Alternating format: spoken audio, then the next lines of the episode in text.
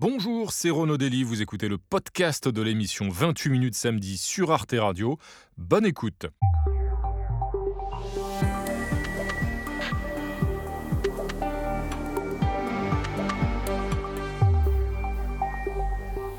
Et oui, c'est encore nous. Bonsoir et bienvenue à tous. Je suis ravi de vous retrouver pour ce nouveau numéro de 28 minutes samedi en compagnie ce soir du journaliste et écrivain Christophe Boltanski. Longtemps, il s'est couché de bonheur et il s'est même couché une fois au cœur d'un musée en banlieue de Bruxelles, un musée colonial pour réécrire toute l'histoire du colonialisme belge et donc un pan de l'histoire coloniale européenne. C'est le sujet de son dernier livre. Et puis, avec Christophe Boltanski, on va aussi bien sûr explorer l'actualité de la semaine. Tout de suite, le menu de ce soir. Nous nous pencherons d'abord sur le nouveau cours de la guerre en Ukraine, avec la décision prise cette semaine par les États-Unis, l'Allemagne et plusieurs pays européens de livrer à Kiev plusieurs dizaines de chars.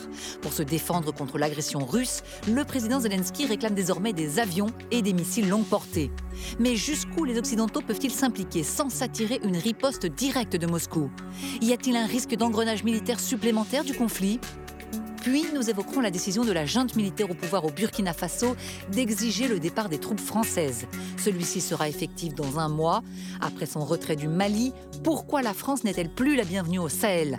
Pour se protéger de la menace djihadiste, l'Afrique est-elle en train de basculer sous la protection de la Russie et des troupes de la milice Wagner? Enfin, nous conclurons avec la photo de la semaine de Marie Bonisso, celle d'un défilé de mannequins empaillés, ou presque. Et bonsoir Nadia Dam. Salut Renaud. Ça va Nadia? Ça va très bien. Jean-Mathieu aussi? Et en pleine forme. Bonsoir Jean-Mathieu Pernin. Bienvenue à, bienvenue à tous les deux. Bonsoir Christophe Boltanski. Bonsoir. Nous sommes ravis de vous accueillir ce soir sur ce plateau. Christophe Boltanski, écrivain et journaliste. Euh, écrivain, voici votre dernier ouvrage, King Kassai, euh, paru chez Stock dans la collection Ma nuit au musée. Vous racontez, euh, Christophe Boltanski, dans, ce livre, la folle nuit, j'allais dire, que vous avez passé donc au cœur de ce musée de l'histoire coloniale belge, en, banlieue de Bruxelles, musée rebaptisé African Museum, et vous racontez à travers cette nuit justement l'histoire coloniale belge. Et puis, vous dites aussi, Christophe Boltanski, que votre vocation de, reporter, de grand reporter, ce que vous avez été pendant de longues années, elle est née de votre passion de jeunesse pour Tintin. Vous dites euh, je dois tout à Tintin, mais Tintin, euh, c'est aussi un album, Tintin au Congo, qui était euh, truffé de clichés racistes. Oui, oui, tout à fait, que j'ai relu à l'occasion de cette nuit passée à, à Tervuren, d'autant plus que Hergé, pour réaliser cet album, ne s'est jamais rendu au Congo. En revanche, il est allé dans ce musée euh, jour après jour pour euh, dessiner euh, une pirogue, un éléphant, des masques. Et, l'une des statues les plus célèbres du musée, on la retrouve dans l'album, c'est, je ne sais pas si vous l'avez lu, hein, mais c'est le, célèbre homme léopard, donc il se penche sur, sur Tintin et, qui manque de, de, de, le, tuer. Et cette statue-là, euh, évidemment, véhicule mm. bah, tous ces clichés euh, coloniaux, racistes, et, elle fait partie donc de ces statues qui ont été euh, remisées dans, un, dans une cave du musée, mm. voilà, que je découvre en arrivant. Paradoxalement, d'ailleurs, c'est l'endroit par lequel on arrive maintenant que le musée a été rénové. Vous, vous le racontez, c'est par ses sous-sols, justement. C'est vrai, donc ce musée, c'est aussi un peu le, le, le, le, Congo belge, justement, de Tintin et d'Hergé. Tout de suite, on va commencer, Christophe Boltanski, par regarder votre portrait. Comme chaque samedi, il est signé Philippe Ridet et il est lu par Sandrine Calvez. Mon cher Christophe Boltanski, je ne vais pas vous l'apprendre. Pour vivre heureux, vivons cachés. Né en 1962 à Boulogne-Billancourt, vous aimez dire que vous avez été conçu dans la clandestinité, celle de vos parents, le sociologue et poète Luc et votre mère Françoise, alors membre des réseaux pro-FLN pendant la guerre d'Algérie. C'est parce que ma mère euh, militait dans ce groupe de soutien au FLN algérien qu'elle a rencontré mon père et, et que, que j'ai finalement été conçu. À leur divorce, vous emménagez dans l'hôtel particulier de vos grands-parents à Paris. Lui est un médecin juif converti, elle une romancière proche du Parti communiste. Il a vécu caché durant l'occupation, dans une cache aménagée entre deux étages de cette demeure. Elle est originaire d'une famille bourgeoise désargentée. Vous y retrouvez vos oncles, le plasticien Christian Boltanski et son frère, le linguiste Jean-Élie. Parfois Aragon passe sans voisin. L'album de souvenirs de cette famille, c'est ce lieu phalanstère foutraque ce clandestin, on vit les uns sur les autres, lovés sur ses peurs héréditaires et ses cicatrices intérieures. J'ai vécu avec l'idée que l'extérieur n'allait pas de soi, que le danger nous guettait. Raison de plus pour larguer les amarres. Si le danger commence au bout de la rue de Grenelle, pourquoi ne pas pousser plus loin? Le bac en poche, vous entrez à Sciences Po, puis au centre de formation des journalistes. Une année à New York, une autre en Égypte, vous donne le goût de l'ailleurs. Grand reporter, correspondant à Jérusalem puis à Londres, Libé puis Lops vous ouvrent leurs portes, de nouvelles familles. Mais la vôtre vous poursuit. Naîtra en 2015 un récit à la fois maudianesque et péréquien, La Cache, retour sur vos années confinées. Coup d'essai, coup de maître, prix féminin. Je suis extrêmement, extrêmement ému. Je, je pense à ma grand-mère qui était romancière. Pour votre dernier livre, vous vous êtes laissé boucler dans un musée belge. Décidément, mon cher Christophe, l'enfermement, c'est une manie. Alors Christophe Boltanski, ce musée royal de l'Afrique centrale dans lequel vous avez passé cette nuit euh, pour écrire donc King Kassai, c'était donc en quelque sorte une affiche de propagande euh, du roi Léopold II hein, et de euh, ce colonialisme belge qu'il incarnait. Le roi Léopold II qui avait d'ailleurs fait du Congo sa propriété personnelle. Oui, oui, lors de la conférence de Berlin en 1885, donc le, roi Léopold va obtenir un territoire absolument immense, hein, euh, ce, bassin du, Congo, qui est presque un, continent à lui seul, euh, à titre personnel, ce qui est un fait unique hein, dans, les annales. Propriété privée, un pays propriété privée. Euh, et qu'il va, il va lui-même, comme Hergé, jamais se rendre au Congo. Il n'y est jamais allé. Euh, mais il va l'exploiter. Euh, c'est essentiellement pour des raisons économiques hein, qu'il mhm. s'intéresse à cette partie du monde. Et il va donc accorder des, des, des, concessions à des sociétés qui vont exploiter, bah, qui vont exploiter essentiellement l'ivoire, le caoutchouc, mhm. et, en, obligeant les populations locales euh, à travailler. Et, tout cela va s'accompagner par, euh, par des massacres, des, mhm. pillages, par des, par des, atrocités. parce qu'au sujet de, ce travail forcé, vous décrivez ces photos sur lesquelles vous tombez dans le musée, que vous connaissiez certainement déjà avant, parce qu'elles avaient été publiées. Elles ont été prises, elles sont affreuses. Elles ont été prises par une missionnaire euh, anglaise. Ce sont des photos de mains des mains coupées. Tout à fait. Qu'est-ce que ça raconte? C'était quel épisode de la colonisation? C'est-à-dire que euh, très vite, donc ces sociétés concessionnaires vont, vont, exploiter le caoutchouc parce qu'un un homme qui s'appelle Dunlop a, inventé le, pneumatique. Hein, et, donc le, cours du caoutchouc va, va s'envoler. Et, on va donc obliger les populations à aller chercher du caoutchouc dans la forêt, à aller saigner les arbres. Caoutchouc, c'est un mot indien qui veut dire mhm. l'arbre qui pleure. Euh, et, comme euh, il faut aller de plus en plus loin, ils ramènent de moins en moins de caoutchouc. Et quand vous ne rameniez pas votre quota, vous étiez, bah, vous étiez tué, euh, purement et simplement. Et pour s'assurer que les balles avaient été bien utilisées, il fallait ramener une, main de, votre, de, votre, victime. Et il y avait eu des réactions au moment de la publication de ces photos quand elles avaient circulé partout dans le monde. L'horreur de, ce, de cette histoire-là. Ça, ça, a été dénoncé d'abord par des, par des écrivains d'ailleurs, hein, euh, euh, par, par euh, Joseph Conrad, par Mark Twain, et ensuite par cette missionnaire Alice Seeley Harris, qui est une missionnaire anglaise, mais on ne la croit pas. Et donc, pour, pour être crue, elle va apporter une preuve visuelle, c'est-à-dire des photos. Mark Twain va dire que c'est la première fois qu'on peut prouver un crime grâce à un appareil Kodak dans l'histoire de l'humanité. Vous citiez Joseph Conrad à l'instant. D'ailleurs, vous avez euh, emporté avec vous, lorsque vous êtes installé au musée euh, pour passer cette nuit, vous avez emporté au cœur des ténèbres, évidemment, son, son célèbre ouvrage. Et quand vous installez donc pour dormir au cœur du musée, vous installez au pied de King Kassai, qui est le titre donc de votre livre. King Kassai, c'est un éléphant euh, qui donc a été tué par un, aristocrate, le descendant d'une lignée d'aristocrates flamands. Oui, euh, en fait, c'est un éléphant qui est aussi une des pièces les plus célèbres du musée, qui a été mhm. euh, tué à la demande du musée mhm. euh, pour l'exposition 1958, l'exposition universelle de Bruxelles. Et, donc, on avait envoyé une, expédition avec un chasseur professionnel. et donc, je me suis intéressé à cet homme et à sa famille, et j'ai découvert que cette famille était étroitement associée à toute l'histoire coloniale du, Congo, depuis la conquête jusqu'à l'indépendance, parce qu'il y a aussi un, de ses parents qui sera un des mercenaires blancs, vous mm. savez, de, au moment de la sécession du Katanga. Donc euh, voilà, il y a toute une histoire euh, euh, familiale qui, que je raconte dans le livre. Et parce que, en fait, quand vous rentrez dans un mm. musée des autres, hein, c'est un voyage qu'on vous propose, c'est une mm. forme d'exploration. Et, donc j'ai voulu jouer le jeu, j'ai voulu raconter cette nuit comme une sorte de long voyage, un voyage au bout de la nuit. Et, comme dans le livre de, de, Joseph Conrad, Au cœur des ténèbres, j'ai voulu vous savez, qu'elle a été adaptée à l'écran par Coppola, à Apocalypse Now. Euh, donc j'ai voulu être, aller à la recherche d'un mm. homme, d'une sorte de, courte euh, de, du Congo, et, et, et donc il s'agit de ce, chasseur. ce chasseur donc, qui hante effectivement vos, vos pages, euh, et ce chasseur qui est donc celui qui a abattu King Kassai, l'éléphant qui est plutôt en voie de disparition en Afrique. Et pourtant, Jean-Mathieu, euh, l'éléphant a un rôle capital euh, pour le climat. Et oui, euh, Christophe Boltanski, est-ce que vous voulez aider à lutter contre le réchauffement climatique?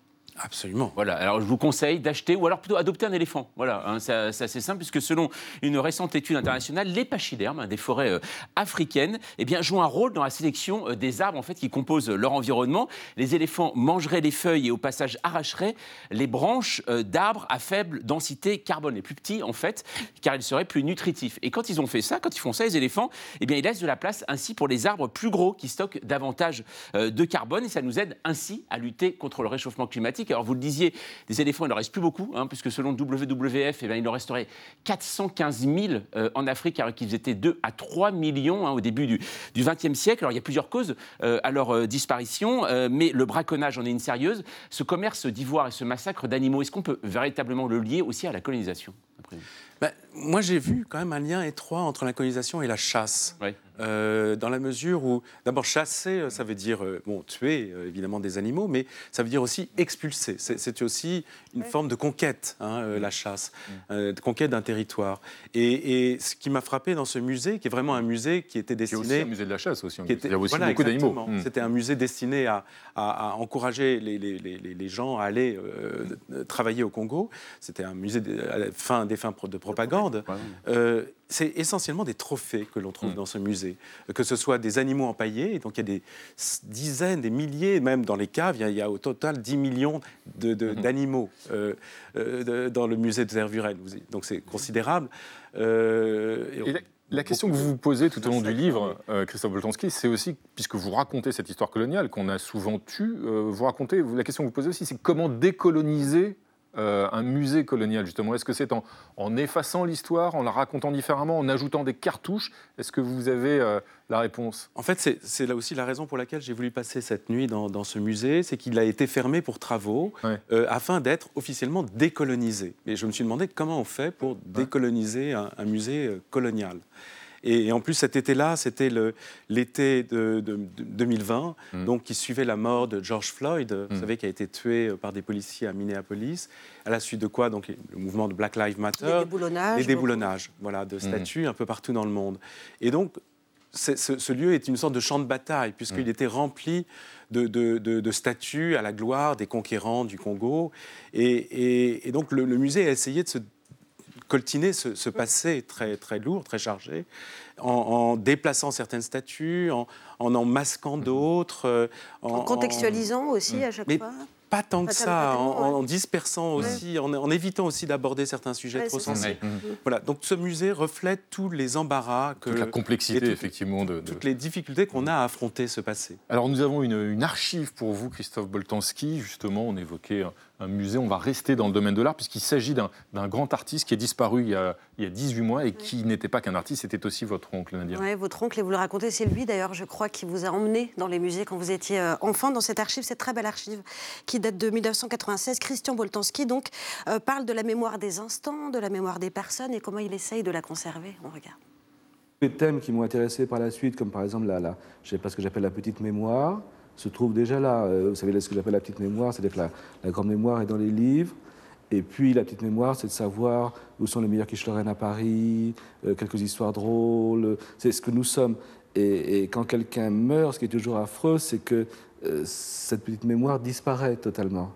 Et ce qui nous différencie les uns des autres, c'est ces petites histoires, c'est ce que nous sommes. Et donc d'essayer de, préserver cette petite mémoire, qui est en fait impossible à préserver, parce que c'est tellement lié à chaque être humain, a toujours été une chose qui m'a intéressé, comme ça, de, de sauver ces bribes de vie. ah, cet euh, intérêt, cette obsession pour la mémoire, vous l'avez peut-être en commun avec lui. Retenir les bribes de la vie des siens, c'est quelque chose que vous avez fait dans un livre qui s'appelle La Cache. Est-ce que vous allez avoir envie, peut-être un jour, c'est quelque chose que vous imaginez, de raconter l'histoire, les histoires de votre oncle, de retenir de la même manière qu'il le décrit là oui, oui, bien sûr. En tout cas, j'ai beaucoup pensé à lui en écrivant même ce livre, hein, puisque c'est vrai que je, petit, il m'emmenait dans, dans, ces musées où il exposait, donc euh, des moments assez, assez magiques, vous savez, euh, les moments de, l'accrochage, quand le musée est à vous. Hein, donc, euh, et je me souviens de moi, en, voilà, courant un peu partout, et, et, donc, donc c'est vrai que ça, nous, on noue un, lien différent avec les musées, une sorte de familiarité, comme une sorte de, terrain de jeu presque. Euh, et, aussi, et ça c'est quelque chose qui m'a beaucoup beaucoup marqué, c'est ce, comme ce qu'il vient de dire, c'est de s'attacher à des petites mm. histoires, de, s'attacher à des, à des, inconnus, de s'attacher, de, de, mettre des noms aussi sur, euh, sur, sur, des, sur des gens qui, qui, sont, qui sont presque oubliés, effacés, oubliés, effacés disparus. Donc, euh, et, notamment dans ce, dans ce livre, en fait, le, je commence par des tombes qui mm. se trouvent à l'extérieur du musée. Mm. Euh, et parce qu'en fait, à l'origine du musée, il y a eu un zoo humain. Euh, et, donc, plusieurs personnes sont mortes au cours de cette, euh, cet été-là, parce qu'il faisait particulièrement froid, et ils ont été mis d'abord dans une fosse commune, et puis après, il y a eu cette tombe. Et, donc, je m'intéresse aussi à ces, à ces gens, et c'est mhm. cette histoire-là Parce qu'on ne connaît pas mmh. leur nom, hein, vous le dites dans le livre. Les noms sont à moitié mmh. effacés. Donc, euh, et effectivement, euh, pour moi, c'était important aussi mmh. de commencer par ces noms. Et de rendre hommage à ces sept Congolais, je crois en l'occurrence, qui euh, sont morts effectivement à l'occasion de l'exposition universelle de 1897. Absolument. Alors, Christophe Boltanski, vous restez avec nous. bien sûr, on va maintenant commencer notre petit tour de l'actualité. Comme chaque semaine, c'est d'abord l'heure de prendre le sillage de Gaël Legras pour aller voir ailleurs ce qui fait la une des médias hors de nos frontières. Ce soir, on prend l'Eurostar et on file randonnée en Angleterre. Dehors les campeurs, les toiles de tange, les maillets et les sardines En Angleterre, une décision de la Haute Cour de justice interdit désormais aux randonneurs de bivouaquer librement dans le parc national de Dartmoor. The National Park was the only place in England and Wales where you could camp overnight without requesting permission, but that changed on Friday. Cette décision a provoqué une immense émotion car de nombreux amoureux de la nature pratiquaient le camping sauvage dans ce parc situé au sud-ouest du pays. De plus, 92% des terres rurales anglaises étant déjà aujourd'hui inaccessibles sans autorisation, Dartmoor symbolisait donc le dernier espace de liberté. It's something that I did growing up as a teenager very frequently, and we'd like to, to give the same opportunity to our little ones too. À l'origine de cette interdiction des bivouacs, la plainte d'un propriétaire terrien, Alexander Darval, gestionnaire de fonds spéculatifs et millionnaire, amateur de tir au faisan et de chasse aux cerfs. Il a été soutenu par Russell Ashford, autre propriétaire qui déplore que les randonneurs ne ramassent pas leurs déchets. It is a wild space. Surely we don't want to visit it so much that it's damaged through that. Sur le site de la BBC, Rebecca Trebilcock, une adepte du camping sauvage, rétorque 3,1 millions de personnes ont visité Dartmoor l'année dernière et seulement 100 ont causé des problèmes. L'affaire a pris une tournure politique. Le député libéral-démocrate Richard Ford souhaite déposer une motion au Parlement pour protéger le droit au bivouac. Et le député travailliste Luc Pollard s'est lui aussi emparé de la bataille. I believe in a right to roam. Dartmoor having this ancient right to camp under the stars was something that set us apart from other national parks. Cette semaine, un accord a été négocié entre les principaux propriétaires et la direction du parc pour permettre aux randonneurs de camper dans une toute petite zone et en échange de frais de gestion. Dans le Guardian, ironique, Duncan Hutchinson, un randonneur de 71 ans, ne décolère pas. Nous n'acceptons pas cette faveur des maîtres, nous ne sommes pas au 19e siècle et nous ne sommes pas leurs serfs. Bien sûr, hein, on peut comprendre l'attachement de ces randonneurs anglais au plaisir du camping sauvage. Souvenons-nous d'ailleurs de ce qu'en disait Bernard Giraudot. Je donnerais toutes les suites du Carlton pour un bivouac, pour de l'eau fraîche à faire ruisseler sur le torse nu, pour les frissons du bonheur aux premières lueurs. Merci Gaël Legras. Euh, nous allons maintenant nous attaquer à l'actualité de la semaine et pour cela nous accueillons deux invités. Bonsoir Myriam Amelal. Bonsoir. Bienvenue à vous. Vous êtes journaliste à France 24. Vous êtes aux commandes du Journal de l'Afrique et de l'émission hebdomadaire Express Orient. Et puis à vos côtés, Arancha González. Bonsoir, bienvenue. Vous êtes doyenne de l'École des affaires internationales de Sciences Po, ancienne ministre des Affaires étrangères au sein du gouvernement espagnol de Pedro Sanchez. Tout de suite, nous allons nous attaquer à notre premier dossier de la semaine, Nadia. Ce sont les Occidentaux qui intensifient leur soutien militaire à l'Ukraine et qui décident donc de livrer des chars. Oui, il y a d'abord eu ce revirement euh, spectaculaire de la part de l'Allemagne qui a donc finalement accepté la livraison de chars Léopard 2, Léopard 2 pardon, à l'Ukraine. Elle a également donné son feu vert à d'autres pays, la Pologne ou encore la Finlande, pour envoyer leurs propres chars de fabrication allemande. Et puis dans le même temps, cette semaine était intense, ce sont les États-Unis qui ont annoncé la livraison de 31 chars. Myriam euh, Amelal, c'est un tournant majeur, mais c'est également peut-être le début d'un engrenage pour l'ensemble des, alliés, le début d'une escalade à tout le moins? Je ne suis pas sûre que ce soit forcément une escalade. Je pense que c'était un passage obligé. Euh, je pense que ça a été décidé aussi en fonction de ce qui se passe sur le terrain. Euh, L'Ukraine a besoin de ses chars. Il faut aussi ne pas laisser la Russie trop avancer. Donc il faut aussi prendre des décisions au fur et à mesure de ce conflit.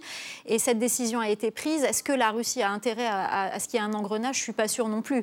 Donc euh, c'est sûr que c'est une étape supérieure. Peut-être que si on va encore plus loin, là, ça sera un engrenage. Parce que, parce que les Alliés s'étaient refusés dans un premier temps, dans les premiers temps de la guerre, c'était un, interdit, c'était un tabou. On n'enverra pas d'armes lourdes. Oui, mais si on ne le fait pas aujourd'hui, qu'est-ce qui va se passer? La situation sur le terrain a évolué. Voilà.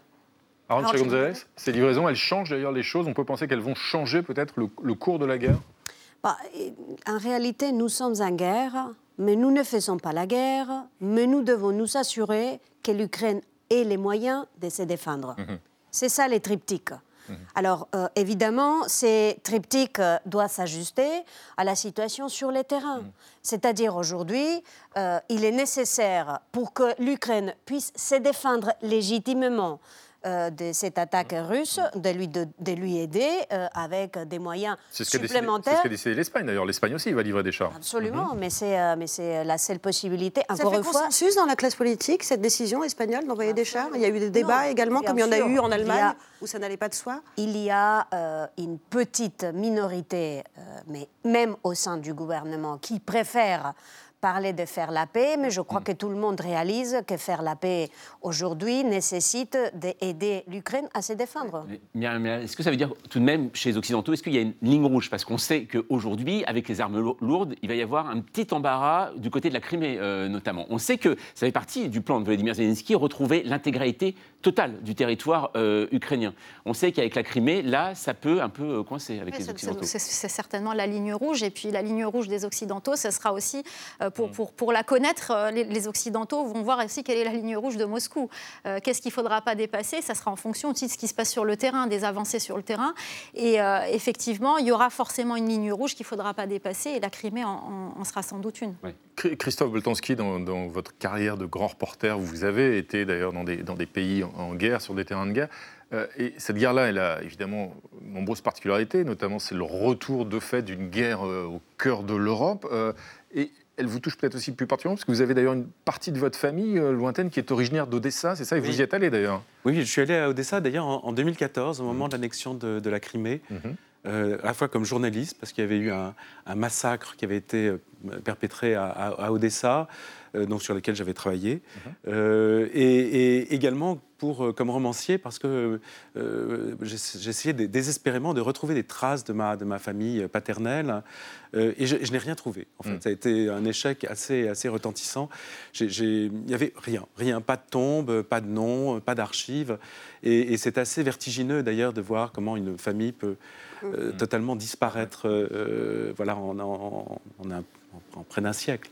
Dans ce conflit, donc dans cette guerre en Ukraine qui va bientôt atteindre sa première année, euh, il y a une question qui se pose peut-être encore plus après ces livraisons euh, de chars qu'on évoquait à l'instant. C'est la question des buts de guerre, Nadia. Oui, parce qu'en tout cas, on a entendu le, président, euh, le Volodymyr Zelensky, pardon, saluer cette semaine cette nouvelle aide militaire. Et dans le même temps, on a également entendu un de ses proches conseillers prévenir de, que la guerre elle, allait pouvoir s'étendre pardon, dans les frontières, hors des frontières de l'Ukraine. Il allait jusqu'à nommer des villes russes. On regarde.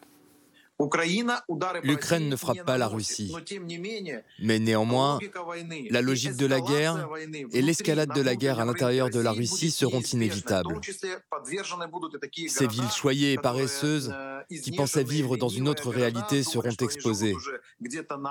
Saint-Pétersbourg, Moscou, Yekaterinbourg, toutes seront exposées à l'escalade de la guerre. Arancha González, ces villes choyées et paresseuses, ce sont des menaces qu'il est en train de, proférer?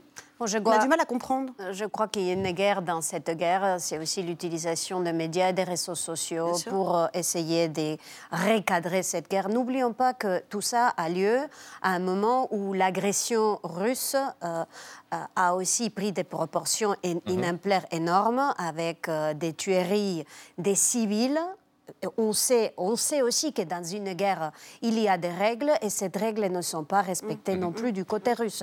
Donc c'est un peu euh, léger, je te frappe et donc euh, il faut que je te réponde. Mais, mais euh, parmi les demandes maintenant du président Zelensky, il, a demandé officiellement cette semaine aussi que les Occidentaux lui livrent des missiles longue portée et des avions. Est-ce que ça, c'est une ligne rouge à ne pas franchir?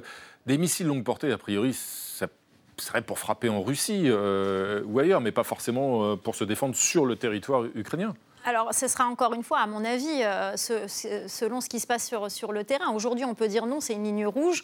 dans quelques mois, peut-être que ça sera envisageable. Si la, si la Russie a été d'autant plus affaiblie qu'elle a essuyé des échecs sur le terrain ukrainien, peut-être que c'est aussi envisageable pour donner le coup de grâce et que cette, cette guerre cesse. au jour d'aujourd'hui, ça me semble quand même compliqué, mais Mhm. Il ne faut, rien exclure. mais vous l'avez dit à l'instant, c'est vrai, c'est vrai qu'on ne sait pas, ça évolue selon le terrain. Les armes lourdes, au départ, on n'en parlait pas. Maintenant, les avions, c'est vrai qu'aujourd'hui, ça pourrait très bien euh, être, être possible. Euh, c'est ça qui est compliqué aujourd'hui. Ça veut dire que la guerre, on parlait de haute intensité, donc ça va aller encore de très, très haute intensité encore. disons que les, règles n'ont pas été. Enfin, disons, une guerre, c'est déjà le non-respect des règles. Mais à l'intérieur de cette guerre, on a aussi dépassé toutes les limites. Quand vous voyez des milliers de citoyens qui sont frappés en plein milieu de la nuit, mm. quand vous voyez les installations d'électricité, toute mm. cette infrastructure civile, on est en train de s'attaquer aux civils, pas mm. simplement aux cibles militaires. Les Russes s'attaquent euh, aux cibles civiles en, Ukraine. Évidemment, il y a une surenchère. Et évidemment, dans, dans cette surenchère, nous, on a promis une chose, c'est qu'on serait du côté ukrainien pour les, pour les aider, coûte que ça coûte. On y est là. Alors nous allons maintenant passer à notre temps fort en image de la semaine et ce soir il nous emmène en Espagne. En décembre dernier, une salve de lettres et de colis piégés avait été adressée au Premier ministre Pedro Sanchez, à une usine d'armement ou encore à, l'ambassade d'Ukraine. Des envois qui avaient fait un blessé léger. Un suspect a été arrêté cette semaine dans le nord de l'Espagne. Euh, mais voilà qu'une enquête du New York Times accuse carrément le Kremlin d'être à l'origine de ces attaques terroristes. Le quotidien américain accuse la Russie d'avoir agi par l'intermédiaire d'un groupe suprémaciste intitulé le Mouvement impérial russe. Alors, peut-on euh, imaginer, Arancha González, que le Kremlin soit effectivement à l'origine de cette campagne de déstabilisation qui vise un, pays, en l'occurrence l'Espagne, qui est en pointe dans le soutien à, l'Ukraine? Bon, déjà, l'Espagne, ce n'est pas le seul. Il y a eu d'autres exemples. Il y a eu la République tchèque aussi récemment, pour ne citer qu'un autre exemple. Euh, numéro 2, nous savons qu'il y a des réseaux d'influence des services de renseignement militaires et des services de renseignement tout court russes à l'intérieur de l'Europe qui ont déstabilisé des États membres de l'Union européenne là où il y avait des querelles internes. En mhm. Espagne, on le sait bien parce que c'était le cas en Catalogne et on a bien vu l'influence de la Russie en Catalogne. Donc, on ne peut pas exclure euh, que ça soit le cas. De toutes les manières, il y a une enquête en cours. Il va falloir aussi être prudent et laisser. Euh, parce qu'on voit bien que cette influence-là, pardon, mais elle prend plusieurs formes. Effectivement, des formes très artisanales, très anciennes et des formes nettement plus modernes. Quand vous parlez d'influence, c'est ce qui se passe sur les réseaux sociaux, c'est ce qui se passe également sur les médias. Et ça, en l'occurrence, ça s'étend de manière assez spectaculaire. Absolument, c'est euh, une espèce de entre guillemets, terrorisme à basse intensité. C'est essayer de créer la peur, de menacer, de dire attention, si vous faites ça, hein, ne, ne, faites pas ça. L'usine d'armement, par exemple, c'est un bon exemple. Donc je crois que c'est une, autre manière d'essaimer la division. Mmh. Dans l'Union européenne. De s'engouffrer dans les divisions. C'est une menace en fait d'autant plus euh, dure à combattre parce que pour l'instant, on ne sait pas justement comment euh, à combattre et surtout euh, on ne s'y est pas encore attaqué. On a l'impression que ça va tellement vite. Mais ça, fait partie de la stratégie de, Vladimir Poutine. C'est ce qui se passe avec Wagner. C'est tellement plus facile d'envoyer des, troupes mmh. qui ne sont pas russes. On n'a pas besoin de l'aval de l'ONU ou des instances internationales, de commettre des exactions sans jamais être inquiété parce que voilà, ça, c'est mmh. voilà, c'est une, une instance privée, ce sont des mercenaires et c'est pareil en passant par des groupes groupes paramilitaires, mm. c'est une façon aussi d'échapper à la critique. Et d'ailleurs, mm. la réponse de Moscou était assez euh, ironique. Et est-ce qu'on peut imaginer, à rebours, Christophe Boltonski, que cette menace protéiforme d'implantation d'agents, d'agents secrets ou d'agents d'influence, ou aussi, par exemple, le, rôle de, des hackers, soit parfois peut-être pointé à tort par les Occidentaux? Est-ce qu'on voit parfois peut-être la main de Moscou euh, de façon un peu excessive? Est-ce qu'il peut y avoir, euh, voilà, à l'inverse, de la part des régimes occidentaux, euh, façon de cibler le Kremlin on ne prête qu'aux riches. Hein.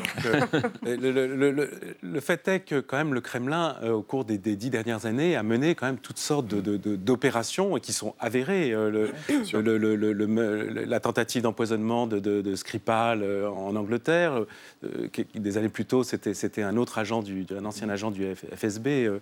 Alexander Litvinenko, qui, qui, a été tué, hein, quand même empoisonné au polonium.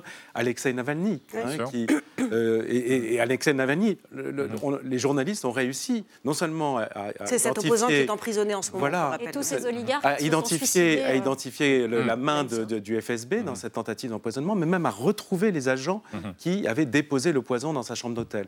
Donc, donc effectivement, il y a il y a, cette, il y a des modes d'action avérés d'action qu'on connaît, du GRU, du, FSB, qui sont, qui sont, mhm. qui sont bien connus et, dont le, et même le Kremlin s'en cache à peine d'ailleurs, mhm. Mhm. euh, comme, parce que c'est une façon aussi d'adresser une menace aux autres. Et comme s'il y avait aussi d'ailleurs du côté du Kremlin une forme de sentiment d'impunité peut-être, ce qui explique qu'il s'en cache à peine, comme vous le disiez. On va passer à un autre dossier un autre dossier de la semaine, euh, Nadia, celui-ci nous emmène en Afrique, où la junte militaire au pouvoir au Burkina exige le départ des forces françaises. Oui, et la France qui n'en finit pas de se faire rabrouer par l'Afrique francophone, de plus en plus euh, de pays. Ces forces spéciales vont quitter le Burkina Faso dans un mois, à la demande de la junte. Avant ça, il y a eu le retrait des troupes euh, au Mali, puis en Centrafrique.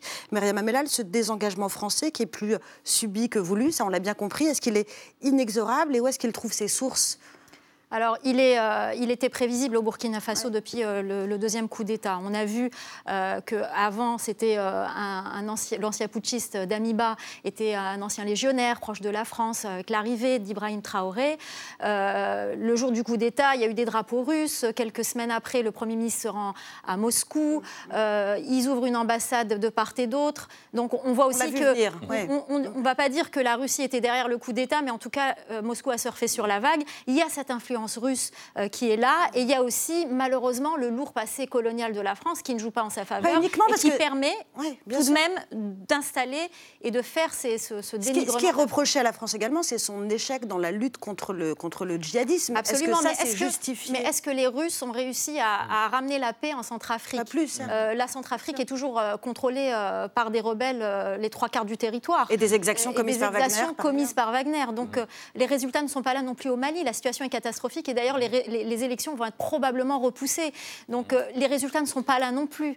Euh, je pense que la France aussi en pâtit de cette, de cette réputation. Et... González, on se souvient que les forces françaises avaient été déployées euh, il y a maintenant de très longues années au Mali, à l'appel d'ailleurs du gouvernement de l'époque, pour lutter contre le danger djihadiste. Et à l'époque, la France et les Occidentaux disaient que pour défendre la sécurité, protéger l'Europe, il fallait justement éviter que des djihadistes s'installent au Sahel.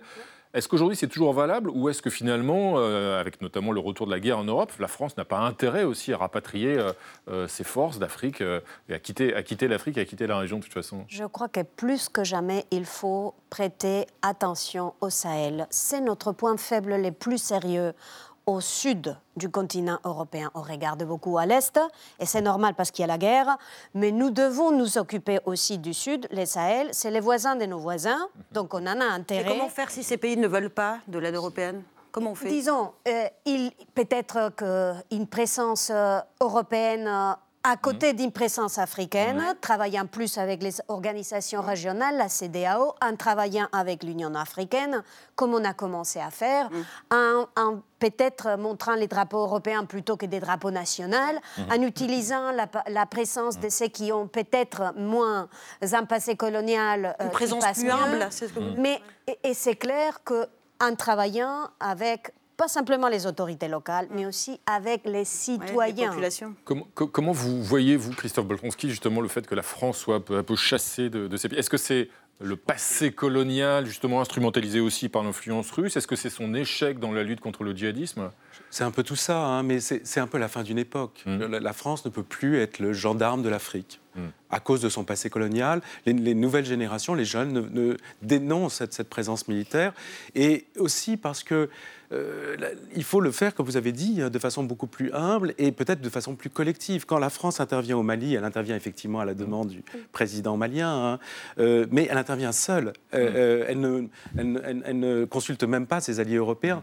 Et, et peut-être qu'aujourd'hui, la France est le plus mal disposé, pour, euh, compte tenu de son passé colonial, pour justement faire ces interventions militaires. Et enfin, euh, c'était une intervention qui aurait dû être ponctuelle et qui mmh. s'éternise dans le temps. Et c'est cette présence permanente mmh. qui est contestée aussi un peu partout en Afrique. Et qui est contestée d'autant plus donc, que d'autres influences étrangères maintenant euh, se font ressentir puissamment en Afrique, notamment l'influence russe, on y revient, on en ah parlait à, l'instant. Influence qui s'est d'ailleurs traduite par un accueil chaleureux euh, du, ministre des Affaires, étrangères russe, pardon, Sergei Lavrov, lorsqu'il est arrivé en Afrique du Sud. Et oui, la Russie est un pays ami. Alors c'est vrai que ça faisait assez longtemps, en fait, hein, qu'on n'avait pas associé le concept d'amitié à la euh, Russie. Hein, mais c'est à ces termes, en tout cas, qu'a été accueilli euh, Sergei Lavrov par son homologue sud-africaine euh, lundi dernier, alors que l'Afrique du Sud venait de confirmer bien la tenue d'exercices navals avec la marine russe et la marine chinoise en février prochain. Alors, depuis le début de la guerre en Ukraine, la première puissance industrielle africaine n'a jamais rompu, en fait, hein, ses liens avec Moscou, affichant une neutralité qui inquiète ses partenaires occidentaux. On va même dire que c'est une neutralité très active, hein, si on peut dire ça euh, comme ça, puisqu'en août dernier, euh, la ministre de la Défense sud-africaine s'est rendue dans la capitale russe pour une conférence sur la sécurité internationale. En octobre, le navire de luxe d'un oligarque russe avait trouvé refuge en Afrique du Sud, alors que le gouvernement ne trouvait absolument rien à redire à ça. Pretoria refuse en fait de se voir dicter sa conduite diplomatique par les Occidentaux et n'hésite pas à raviver le souvenir euh, du soutien de l'URSS à l'ANC, hein, luttant euh, contre euh, l'apartheid pour justifier son entente avec Moscou. Alors de son côté, le Kremlin lui joue pleinement sa carte africaine, puisqu'après l'Afrique du Sud, Sergei Lavrov devrait se rendre dans sept autres pays du continent, dont le Maroc hein, en février euh, prochain, une tournée entamée en juillet euh, pour tenter de rallier donc à la cause russe des pays qui se sont abstenus, notamment lors du vote euh, de la résolution de l'ONU condamnant l'invasion de l'Ukraine le 24 février 2022. Alors c'est vrai que c'est assez étonnant, euh, parce que la Russie, ils disent, ils tentent d'avancer en Afrique en rejetant un discours colonialiste, justement la puissance, ancienne puissance coloniale qui serait la France, qui est la France. et pourtant, en même temps, ils annexent un pays en Europe. Est-ce que c'est pas un peu paradoxal ça comme discours? Oui, mais j'ai envie de dire c'est un peu loin. Donc euh, c'est pas ce que voient les, Africains. Les Africains, ce qu'ils voient, c'est qu'il y a une guerre en Ukraine, par exemple, quand ils regardent l'Ukraine, que euh, la, communauté internationale se mobilise, débloque des fonds euh, pour lutter contre la guerre en Ukraine. qu'ils en subissent des conséquences sur la sécurité alimentaire, alimentaire absolument, et que eux rien n'est fait. Le Sahel, ça fait encore une fois, je ne sais combien d'années qu'ils attendent 3 milliards d'euros pour pour la sécurité au Sahel, qui n'ont toujours pas. Euh, on voit aussi que c'est ça que voient les Africains. C'est pas tant que la Russie a annexé un autre pays.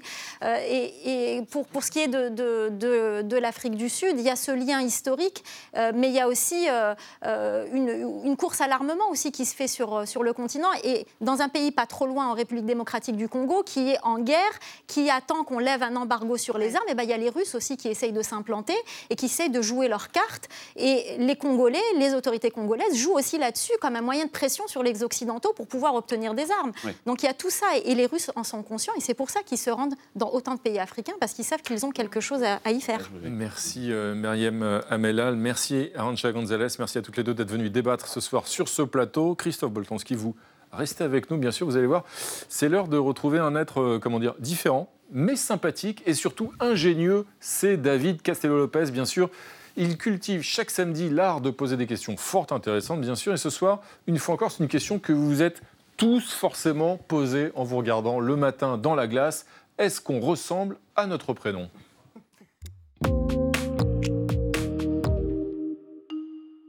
Est-ce qu'on ressemble à notre prénom? Ah bah lui, il a vraiment une tête de Christophe. Et elle, une tête d'Elisabeth. Oh, et regarde-moi ce visage super bien structuré. Ça, c'est une bonne tête de David. Attends, mais tu crois vraiment que les gens ressemblent à leur prénom? Que tu peux deviner le prénom de quelqu'un juste en regardant son visage? Ah bah on va voir. Intéressant. Intéressant.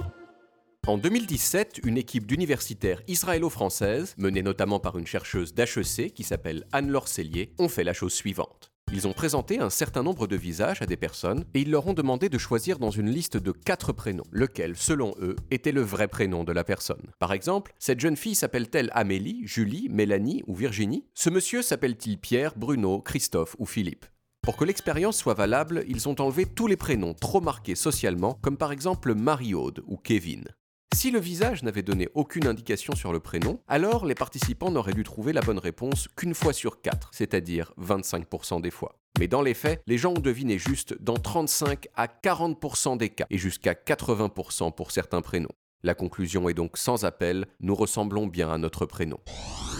Mais alors, pourquoi? Eh bien, imaginons qu'il y a longtemps, quelques filles qui s'appelaient Julie se sont trouvées par hasard être des filles souriantes et lumineuses. Dans leur sillage, les gens qui connaissaient ces Julie ont commencé à attendre de la part d'autres Julie qu'elles soient également souriantes et lumineuses. Ces nouvelles Julie, qui n'avaient peut-être pas ce penchant au départ, se sont mises à sourire pour se conformer aux attentes de leurs interlocuteurs. Et sur plusieurs années, ce comportement, répété des milliers de fois, a fini par s'imprimer sur leur visage, ce qui a contribué à renforcer le stéréotype de la Julie souriante, et ainsi de suite. C'est pour cela que les participants à l'étude d'Anne-Laure ont le plus souvent trouvé les bons prénoms, et c'est probablement ce qui explique aussi que le visage des David soit si bien structuré. Ils sont pas mal les David, hein, surtout celui-là. Bravo et merci David Castel-Lopez. Bonsoir. Marie Bonisso. Vous avez vraiment une tête de Marie. C'est vrai Bienvenue à vous, Marie. C'est un compliment. Bienvenue à vous, Marie. Et à votre photo de la semaine, bien sûr. Alors ce soir, Marie, vous nous avez dégoté une place au défilé le plus commenté de cette Fashion Week haute couture Eh ben parisienne. Vous avez de la chance, c'était euh, lundi dernier, lundi matin. Il faisait un petit degré à Paris. Heureusement, la vénérable maison Schiaparelli avait prévu le coup avec une débauche de fourrure. Voici, euh, sous vos yeux ébahis, trois robes spectaculaires. La première en léopard, la seconde en louve, que vous voyez sur l'épaule, et la dernière en lion. Voilà, je vous ai gardé la plus méchante pour la fin. N'avez pas l'éléphant. Alors, c'est un hommage évident, nous dit-on, aux, aux neuf cercles de l'enfer où Dante Ah oui. croise ces trois animaux qui représentent respectivement la luxure, l'avarice et l'orgueil. Si ce clin d'œil euh, littéraire vous a échappé, relisez la Divine Comédie, c'est un page turner. Je plaisante, je ne l'ai pas lu. Alors, ces robes ont fait bondir les amis des animaux qui ont vu non pas un hommage à Dante, mais un rappel de ces bons vieux safaris et cette tradition des trophées de chasse. Sauf que eh bien, nous sommes en 2023. La plupart des marques de luxe ont juré de renoncer à la vraie fourrure. Des grands magazines comme le Elle euh, l'ont totalement banni de ces colonnes. Et ces robes de Schiaparelli sont en fait de stupéfiantes imitations. C'est de la fausse taxidermie. Aucun lion n'est mort ce soir. C'est de la soie, de la mousse, de la résine et des matériaux synthétiques. Alors, eh bien, qu'en penser? Euh, Même la puissante association de défense des animaux, la PETA, s'est un peu emmêlé les pinceaux euh, en réagissant devant ce défilé. La branche PETA France a rappelé que quand même des vers à soie étaient morts en fabriquant Pas ces robes. c'est vrai. Et ils ont souffert. Tandis que euh, la branche américaine, elle, s'est réjouie officiellement de ces techniques de fabrication innovantes qui euh, permettent d'éviter d'arracher les poils de quiconque. Alors c'est donc presque un débat philosophique euh, qui s'est engagé. Est-ce que le faux célèbre le vrai ou est-ce qu'il s'y substitue pour devenir un vrai faux à part entière? Bref, est-ce qu'il faut encore aimer porter, voir des poils? Ou est-ce que en imitant parfaitement la nature, et ben Schiaparelli a réussi à trouver la clé vers un futur plus apaisé, sachant que je rappelle quand même que les poils synthétiques sont faits euh, de plastique. Donc C'est très polluant aussi. Alors voilà. C'est mort aussi. Euh, voilà, voilà. À vous de juger, à vous d'y réfléchir. Je reviens très bientôt avec un nouveau débat couture sur le cuir. Et là, euh, le chemin est encore beaucoup plus long. Merci Marie, vaste et, et belle querelle, euh, décidément. Les safaris, on n'en sort pas. Euh, merci à vous, Christophe Boltanski. Merci à, à tous mes amis. Merci Christophe Boltanski. Il faut lire King Kassai, paru chez Stock, donc pour euh, relire euh, et mieux comprendre d'ailleurs euh, toute l'histoire coloniale belge, qui est aussi un pan de l'histoire coloniale européenne. Merci à vous d'être venu passer ce début de soirée avec nous sur ce plateau. Dans un instant, sur l'antenne d'Arte, Enfants du Soleil, une soirée documentaire consacrée aux civilisations disparues d'Amérique du Sud. Et on va commencer par les Mayas. Lundi à 20h05, vous retrouvez la seule, l'unique Elisabeth Quint, bien sûr. Et comme d'habitude, bah, on va se quitter en musique avec un clin d'œil à votre euh, photo de la semaine, Marie, puisque vous nous avez parlé à l'instant d'un défilé de mode, celui-là, mais qui suscite des protestations. C'est l'occasion de rappeler que, comme le disait Boris Vian, quand on va au défilé, on n'y va pas pour se faire engueuler. Tchuss On n'est pas là pour se faire engueuler, on est là pour voir le défilé. On n'est pas là pour se faire assommer, on est venu pour voir le défilé. Tout le monde était resté chez soi, ça ferait du tort à la République. Retrouvez le podcast de 28 minutes sur toutes les plateformes de podcast et sur arteradio.com.